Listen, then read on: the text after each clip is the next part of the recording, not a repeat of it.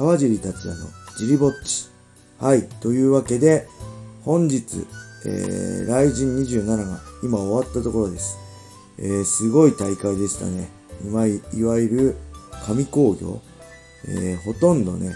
えー、KO 一本決着で、えー、その判定もね、すべてベストバウトって言ってもいいくらい素晴らしい試合でした。というわけで、ちょっと振り返ります。えー、キックの試合はね、僕正直専門外だし、あんま正直興味ないんで、飛ばしたいと思います。えー、まず第1試合の杉山選手対伊藤選手。これすごかったですね。サウスポーの伊藤選手が、えー、ものすごい綺麗な左ストレート一発でね、ワンパンチで秒殺勝ちで、一回同じようにフェイント入れてから、もう一回相手を動かしてからの同じ踏み込みでの左ストレートでね、相手を見えてなかったみたいでしたね。すごい試合でした。えー、そして、次は、えー、5試合目ですね。村本選手対山本選手。これもね、あ第1試合の伊藤選手と杉山選手もフライ級。これもフライ級で。えー、フライ級が増えてきましたね。これ、もともと日本人はね、バンタム級より下、フライ級が、えー、活躍できる階級だと思うんで、ね、新竜選手とかね、強い選手いっぱいいるんで、今後フライ級も、あのー、できたりね、グランプリやったり、試合が増えたり、グランプリやったりするんじゃないですかね。えー、そして、これも、キックも全部、第1試合からそうだったんですけど、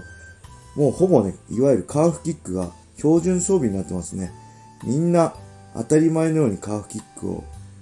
やりつつ、村本選手はタックルでテイクダウンしたりね、えー、いろいろ混ぜて戦った戦ってたんですけど、まあ、山本選手の飛び飛び膝の飛び膝蹴りの連発、これすごい良かったと思うんですけど、あのね、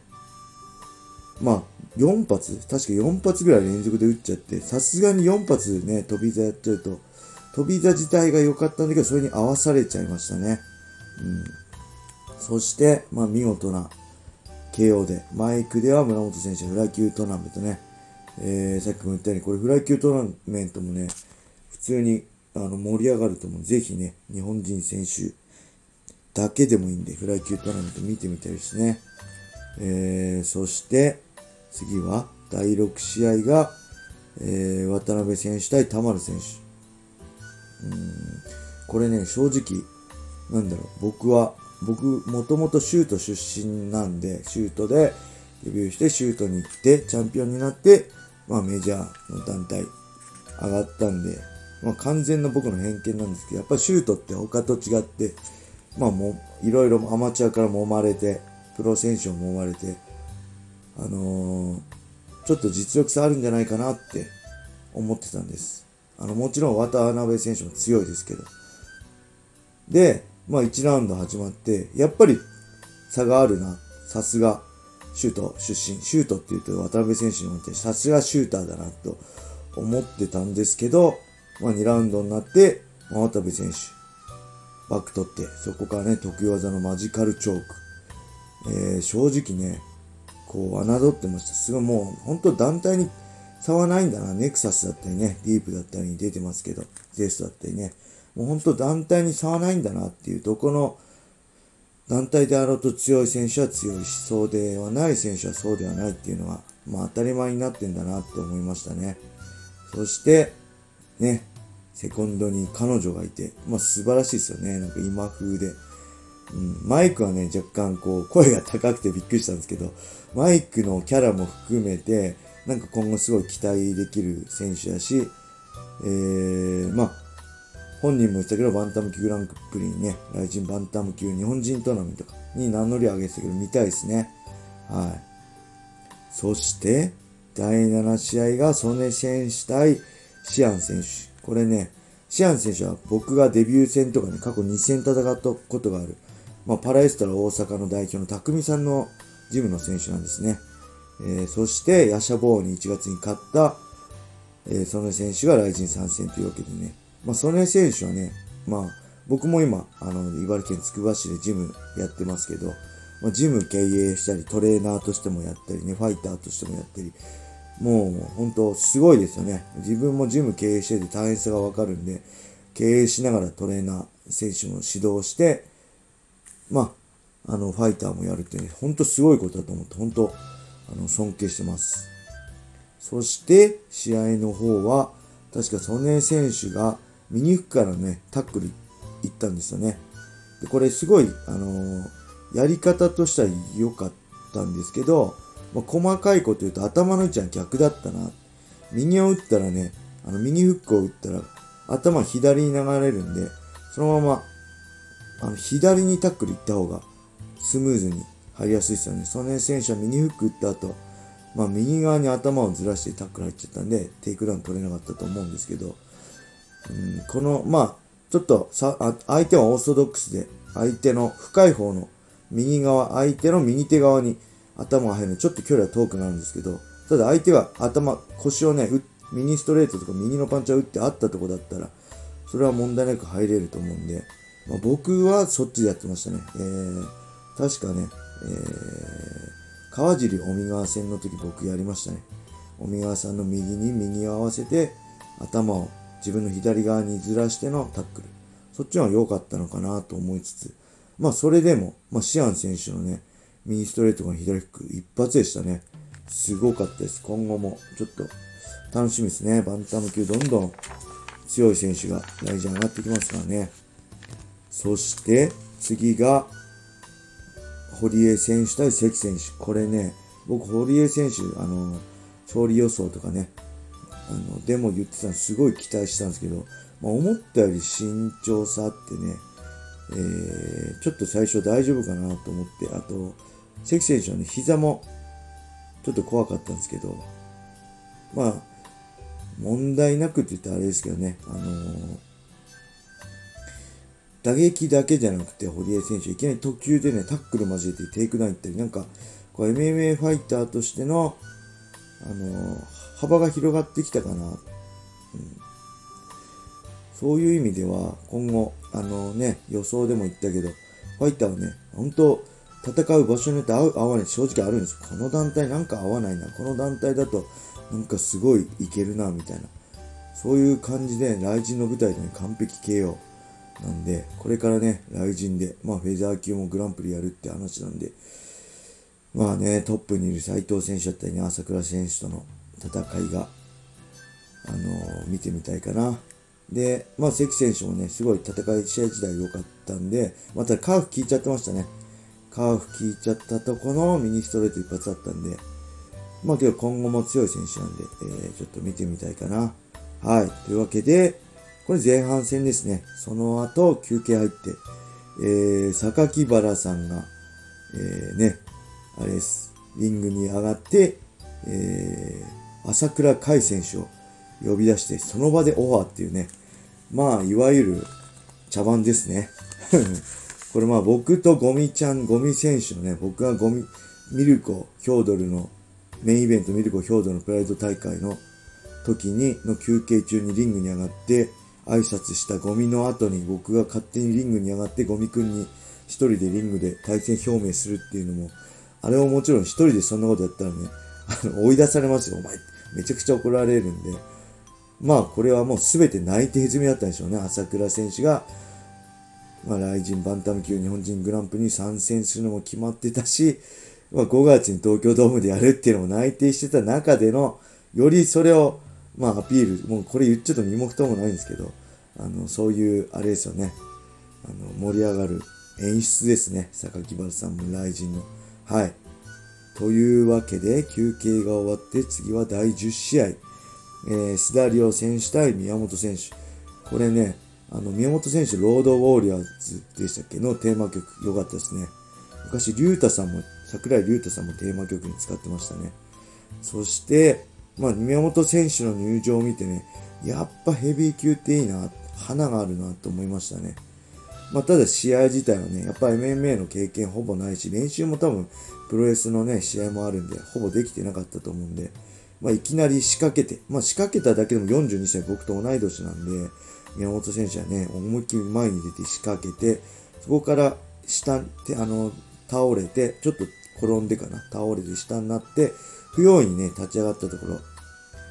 まあ、須田亮選手のパンチをもらって、そのまま、うん、倒れちゃったんですけど、まあ本当けど立派ですよね。42歳で初 MMA でこのライジンという舞台にね、出て、まあいわゆるかませ犬ですからね、本人も分かってたと思うんですけど、まあ対する、まあ、スダリオ選手はすごい、まあ期待してたし、まあ身体能力も高いし、これからどんどん強くなると思うんですけど、ちょっとね、マイクがいただけなかったかな。相手へのリスペクトもないしね。えー、まあそれは日本で戦うだったらね、対戦相手に困るっていうのは自分でもわかると思うんで、そういう中でね、未経験の宮本選手がね、名乗りを上げてくれたんだって、まあ結果はどうであれね、あ試合が終わったお互い、まあ尊重し合うべきだし、ありがとうって言うべきだなって僕は思いますね。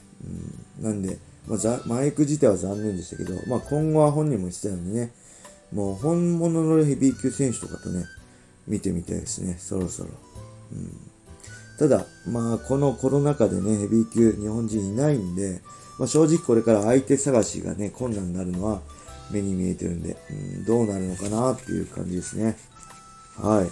そして次、いよいよこっから11試合、クレベル小池さん選手対摩嶋選手。これはね、まあ、クレベル選手は強いのは知ってたんですけど、まあ、一番驚いたのは摩嶋選手は真っ向勝負でしたね。タックル行ってテイクダウンして、寝技で真っ向勝負。まあ、クレーベル選手は打撃強いっていうのもあったと思うんですけど、意外とグラップラー同士の戦いってお互い寝技警戒してスタンドに終始することがあるあるなんで、そこをものて、ものともせずね、あの、テイクダウンして寝技勝負に行った摩嶋選手も素晴らしかったですけど、あの、やっぱりね、あの、すごかったですね。下からの三角。冷静でしたね。下になった、ね、なっても冷静だし。うん、タックルへのカウンターのね、膝も何回か当たりそうで、ね、あのー、うまかったし、何よりもね、ここまで、まあ、実力、マニア界隈では知られてたクラクレーベル選手はね、こう裏街道を走ってきた中で、ね、海外とか地方の大会とか出てね、そういう中で、やっと、こう、日本のみんなに実力発揮でき、実力発揮できた、発揮できてきたっていうのはね、すごいと思うんですけど、まあ、これね、正直日本人選手叶うのかなっていう、ちょっとレベルがず抜けてるから、松島選手はあそこまで寝技で取られるっていうのは相当レベル高いと思うんで、うん、これ呼んじゃって大丈夫っていうのは正直あるけど、まあ、フェザー級グランプリね、見てみたいですね。朝倉選手や、うん、斉藤選手との戦い見たいかな。うん、はい。というわけで、次は12試合。武田選手対久米選手。これ戦前の予想では僕、久米選手が勝つかなと思ってたんですよね。だけど、これちょっと舐めてます。ごめんなさい、高田選手。えー、なんでかというと、まあ、35歳の久米選手対25歳の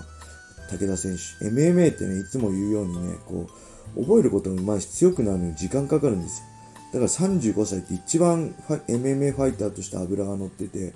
まあ、充実してると思うんで、そういう意味で、これからもっともっと強くなる武田選手対今が充実してる久米選手っていう、こう感じで僕は久米選手かなと思ったんですけど、まあ強かったですね。あのー、見ずに前に前に武田選手も出て1ラウンドお互いね、打撃オンリーで、うん、行きつつ2ラウンド目はね、えー、久米選手はタックル行ったり、武田選手がプレッシャーかけて前に出て、うん、すごいアッパー、右アッパーでダウン取ったり、うん、あのーその後は3ラウンドはお互いプレッシャーかけて、もう3ラウンドはね、お互いこのままじゃ負けると思ったのがめっちゃ手数多かったですね。そして、まあ、武田選手のテイクダウンディフェンスも強いし、えー、何より打たれ強いんですよね。これはね、まあ、年齢的なものもあると思うし、結構もらってたんですけど、あとカットして血も出てたんだけど、黒くてよく見えないっていうね。まあ、そんな中で攻め続けて、まあ、ジャーマン、2発目もね、狙ったんですけど、さすがに久米選手が察知して回転して前に前転して避けましたね。うん、そして勝ったのは武田選手。これもね、えー、強かったです。ちょっとね、まあ、若干何か一つ言うとしても、左の、左ストレート、左のパンチ、多分右利きのサウスポーなのかな。左のパンチの、この、なんだ、的確さがないんですけ、ないんで、そこだけえー、これからね、まだ若いんで身につけていけば左でも倒せるパンチが打てるようになれば、正直ね、世界のトップと渡り合える実力があると思うんで、まあ、本人もね、あのー、マイクで言ってた通り、サトシ選手、まあ、決勝、あ、次のね、セミのサトシと、徳留選手の勝者と戦いたいって言ってたんで、まあ、その勝者とね、ぜひ見てみたいですね。はい。というわけで、いよいよ次はセミです。僕が一番期待して勝ってほしいと思ってたね、徳留選手。これね、えっ、ー、と、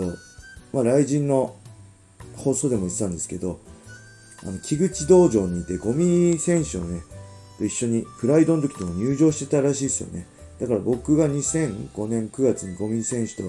プライドライト級グランプリ1回戦に戦った時も、ゴミ選手とね、一緒に入場してたって言ってました。後々、その数年後にディープ道場で一緒に練習したりする時があって、その時話したんですけど、あの時いたんですって、まだ18歳って言ってましたね。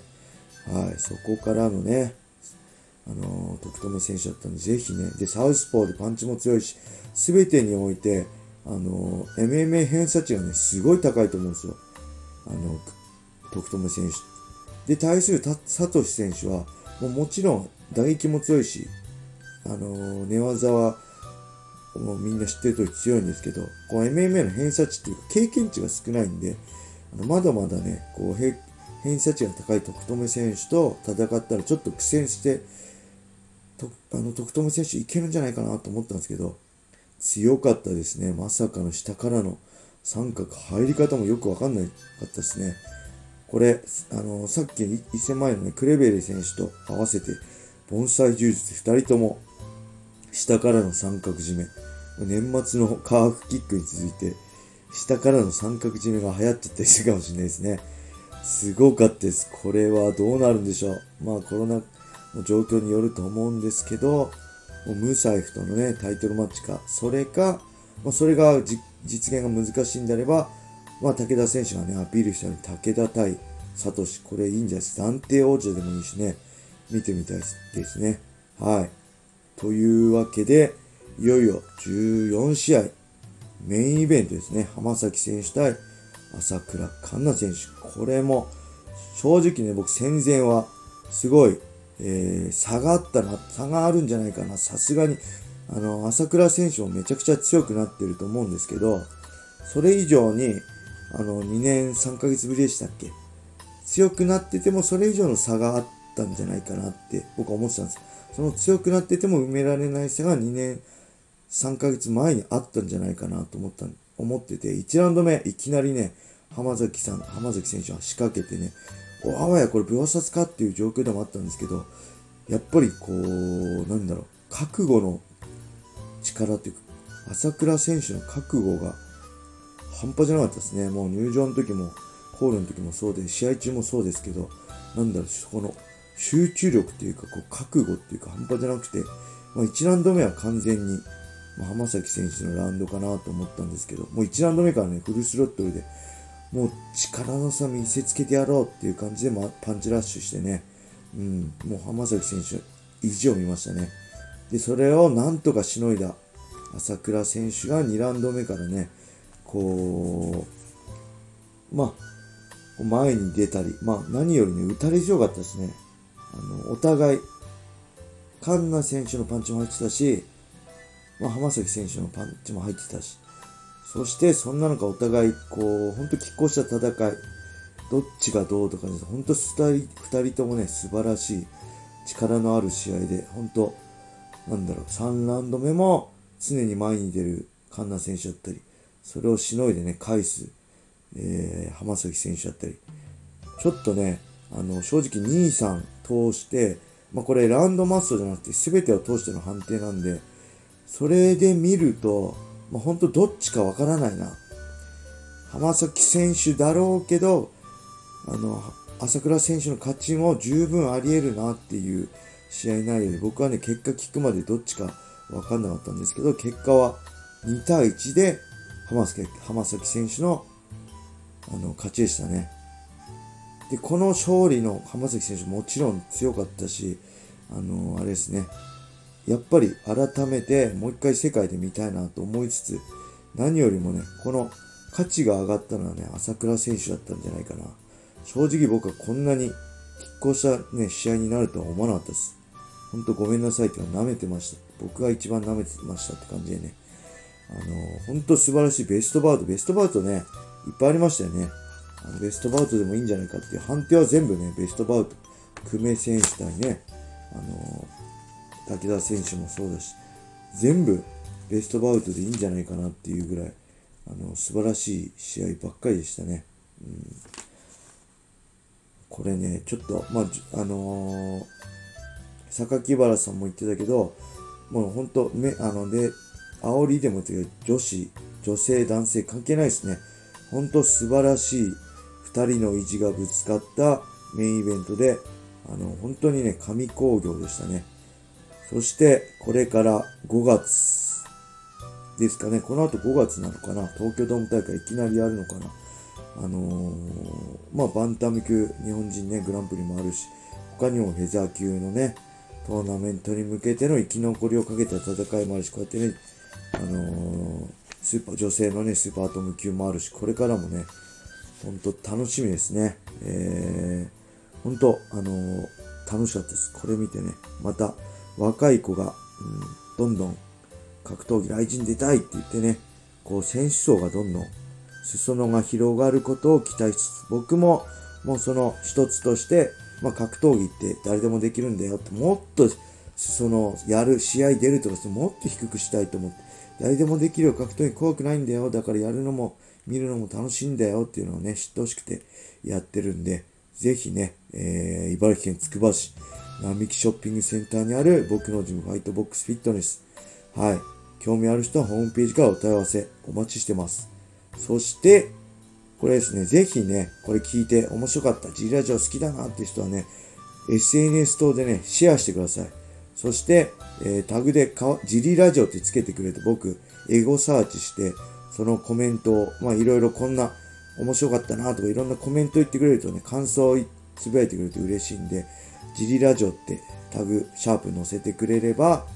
僕見に行ってコメントも見に行くし、いいね押しに行くんでね、ぜひこれ聞いてる皆さんよろしくお願いします。そしてまだ、えー、これ、ブラウザで聞いてる方、ぜひね、あの、スタンド FM をダウンロードして、川尻達也をフォローしてください。はい。そして、えー、そして、そして、まだまだお知らせが続きます。最後まで聞いてくださいね。えーと、オフィセっていうね、投げ銭サイトがあるんで、このプロフィール欄とね、あの概要欄から飛べるんで、もしね、これ聞いて楽しかったなとか、カジラありがとうって思う人はね、えー、ファンレーター、支援をいただけると喜びます。はい。最後ね、お知らせばっかりになっちゃいましたけど、えー、何よりね、このライジン27に出たすべての選手、本当お疲れ様でした。